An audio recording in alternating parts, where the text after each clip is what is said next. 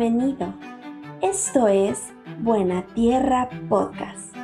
Es tiempo de meditar en la palabra de Dios bajo la dirección de nuestro pastor Alberto de la Peña. Hola amados, bienvenidos al último capítulo de esta serie que es Buena Tierra. Hoy vamos a tocar un tema muy interesante y quiero leer Romanos 6:17 que es el texto que estaremos manejando el día de hoy o en esta enseñanza.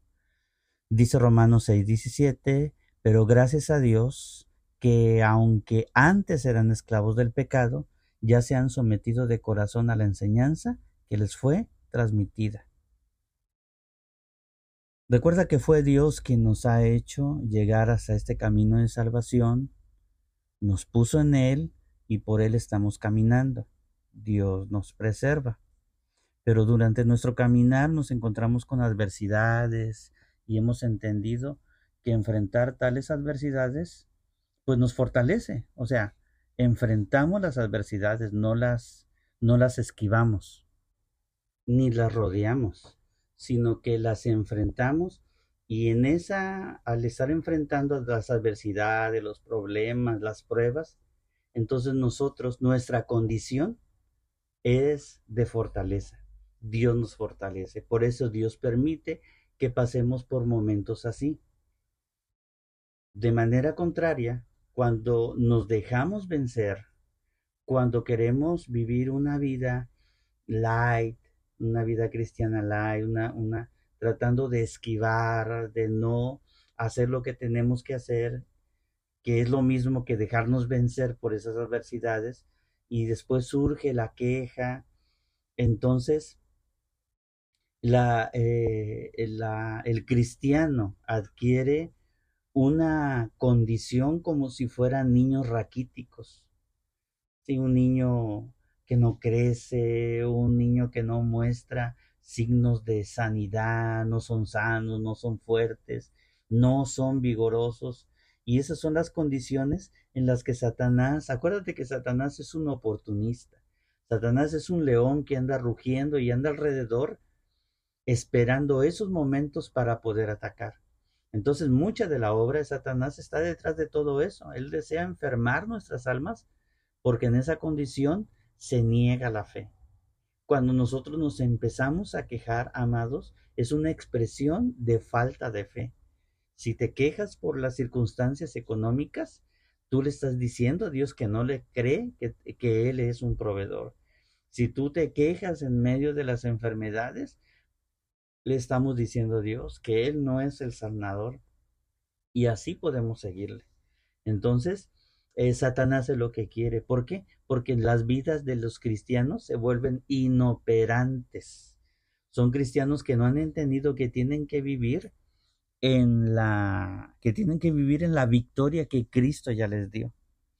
Así que Pablo en el texto se refiere a tres cosas. Número uno dice, se han sometido. Eso señala la mente. Número dos, dice de corazón, señala el corazón. Y número tres dice a la enseñanza. Eso indica nuestra voluntad. Entonces, por eso el texto dice, ya se han sometido de corazón a la enseñanza que les fue transmitida. Pablo señala en este texto el equilibrio en la vida cristiana, mente, corazón y voluntad. La falta de equilibrio forma inquietudes en la persona y quizás hasta infelicidad. El apóstol es muy directo cuando dice, ya se han sometido de corazón a la enseñanza que les fue transmitida. El Evangelio es para ser comprendido de manera total. Surgen los desequilibrios cuando vamos aprendiendo el, el Evangelio en términos inadecuados. Por ejemplo, hay quienes piensan que el mensaje del Evangelio solo es un mensaje de perdón, en que si crees en el Señor Jesús, tus pecados te son perdonados, y pues eso es verdad, ¿no? Sin embargo, hay personas que creen que eso es todo el mensaje del Evangelio y no pasan de ahí. Viven solamente bajo esa revelación. Y por lo tanto, pues eh, esa revelación no les da para todo lo que ellos van a enfrentar en su vida cristiana. Hay quienes conciben la enseñanza solo por como algo moral. Eh, quieren destacar en la vida haciendo el bien, haciendo, haciendo y haciendo. O sea, una vida así como que muy pragmática. Y su cristianismo viene a ser un programa meramente así, nada más de actividades, de acciones sociales, de acciones éticas y morales. Este tipo de personas tarde o temprano se enfrentarán a situaciones donde poco ayuda la ética y la moral. Por ejemplo, como cuando alguien se muere o la pérdida de alguien. O sea, cuando pierdes algo, no solamente la muerte de un familiar, de alguien que tú amas así con todo tu corazón, no, sino la pérdida, hay pérdidas.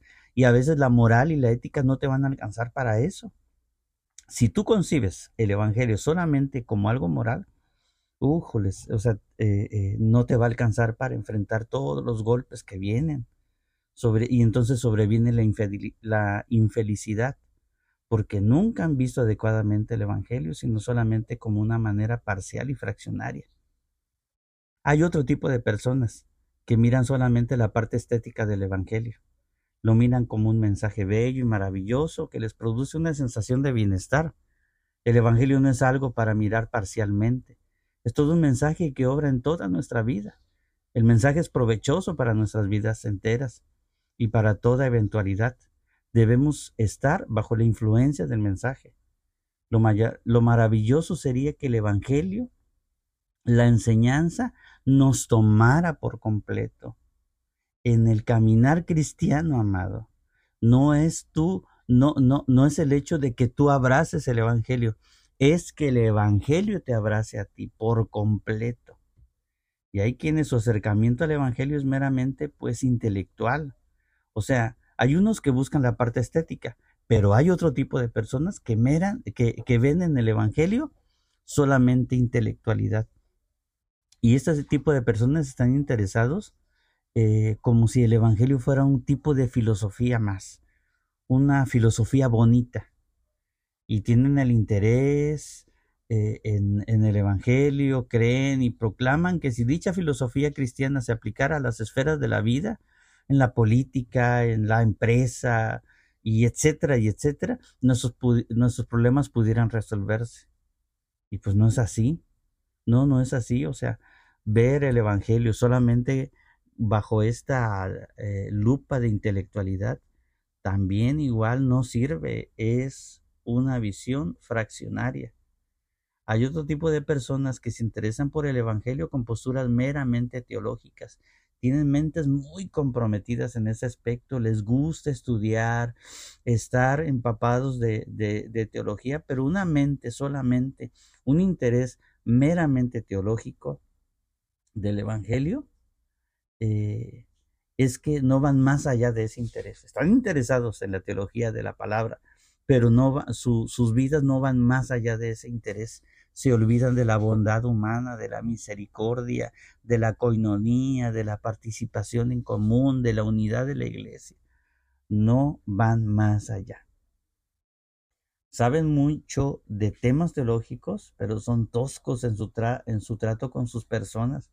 Ese tipo de personas así son personas orgullosas, eh, este, eh, eh, cuando se van tras solamente el conocimiento teológico. Ese conocimiento teológico, en vez de, traer vida, traen una frialdad en ese tipo de personas en el espíritu que, que no les interesa nada más más que eso. No les interesa ayudar a los pobres, no les interesa predicar, no les interesa un montón de cosas, solamente el puro conocimiento teológico. Hay otro tipo de personas eh, donde creen que el Evangelio, eh, eh, pues bueno, tuvo un efecto en su corazón y en las emociones y quizá pues pasaron por una crisis emocional y experimentaron una, una liberación en esta área. Y, y pues detenernos solamente en lo emocional puede ser muy limitante. Quizá una persona pecó y se siente mal por esa condición, pero cuando escucha un, un mensaje que le trae descanso, se libra de ese sentimiento, pero solamente también, solamente llega hasta ahí. No, este, no va más allá de eso. y busca solamente el sentirse bien, el sentirse liberado y, etcétera, pero no va más allá. No, no, hay muchas cosas que no le interesan, solamente le interesan lo que él está sintiendo, esa libertad que siente. Son experiencias, pues yo las señalaría como pues experiencias emocionales y nada más. Y también hay otro tipo de personas que son los místicos, quienes desean experiencias místicas, eh, eh, sentir y experiencias así de ese tipo y, son los que buscan mucho al Espíritu Santo y, y, ay, amados, por eso tenemos que conocer la palabra y ubicar las doctrinas que la palabra nos muestra. Sí, este, el Espíritu Santo no es para buscarlo. El Espíritu Santo, ¿por qué buscar algo que ya tenemos? Sino más bien debemos que ser influidos por el Espíritu Santo. El dejarnos influenciar por el Espíritu Santo es lo que la palabra llama ser llenos del Espíritu. El Espíritu Santo ya lo tienes está en tu vida y es el que te guía a Cristo, es el que te revela a Cristo, es el que te hace que tu vida se parezca cada vez más a Cristo. Las personas místicas son las personas que buscan al Espíritu, que buscan sus experiencias, que buscan eh, eh, solamente sus deseos y anhelos. Y, y, esos deseos y anhelos giran alrededor de esto. ¿Sí? Y, y pues, pero nada más, nada más, amados. Este, dicen que aman al Espíritu Santo, al precioso Espíritu Santo, y tal pareciera que sus expresiones no son malas, pero no es así, no, no es así. Eh, eh, el Espíritu Santo es el que está con nosotros. El Espíritu Santo no se revela a Él. Cristo nos señala a nosotros que el Espíritu Santo está con nosotros, pero el Espíritu que está con nosotros nos señala, nos revela, nos abre el panorama de quién es Cristo. Abre nuestro corazón para conocer más a Cristo.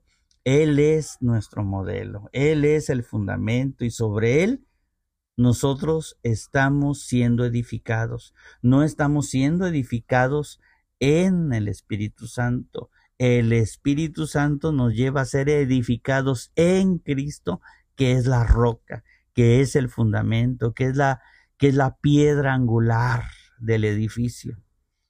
¿Sí? Algún día este tipo de personas místicas se enfrentarán a una crisis y tendrán que resolverla, aunque nunca han aprendido pues a pensar en cosas así. Se han contentado con disfrutar ese tipo de experiencias y sentimientos eh, místicos. Así que quiero culminar este mensaje diciendo que cuando Cristo vino, Él se comprometió todo lo que Él es, comprometió toda su, toda su naturaleza humana y también toda su naturaleza divina. Nosotros no podemos, amados, estar solamente comprometidos en un área. Tenemos que dejarnos abrazar totalmente por el Evangelio tiene que ser una entrega, tú tienes que entregarte íntegramente, totalmente al Señor. Tu corazón, tu, tu voluntad y tu mente. Por eso que primera de Pedro 3:15 dice, más bien honren en su corazón a Cristo como Señor. Estén siempre preparados para resolver, para responder a todo el que pida razón de la esperanza que hay en ustedes. Así que esta capacidad de responder por la razón de la esperanza que hay en nosotros, es eso, es estar abrazados, siendo abrazados todos los días, continuamente y cada vez más por las palabras del Evangelio, que son palabras vivas y eficaces. Amados, vamos a quedarnos con esta con esta enseñanza, vamos a comprenderla y vamos a vivirla. Que la gracia y que la paz del Señor sea con cada uno de ustedes. Amén.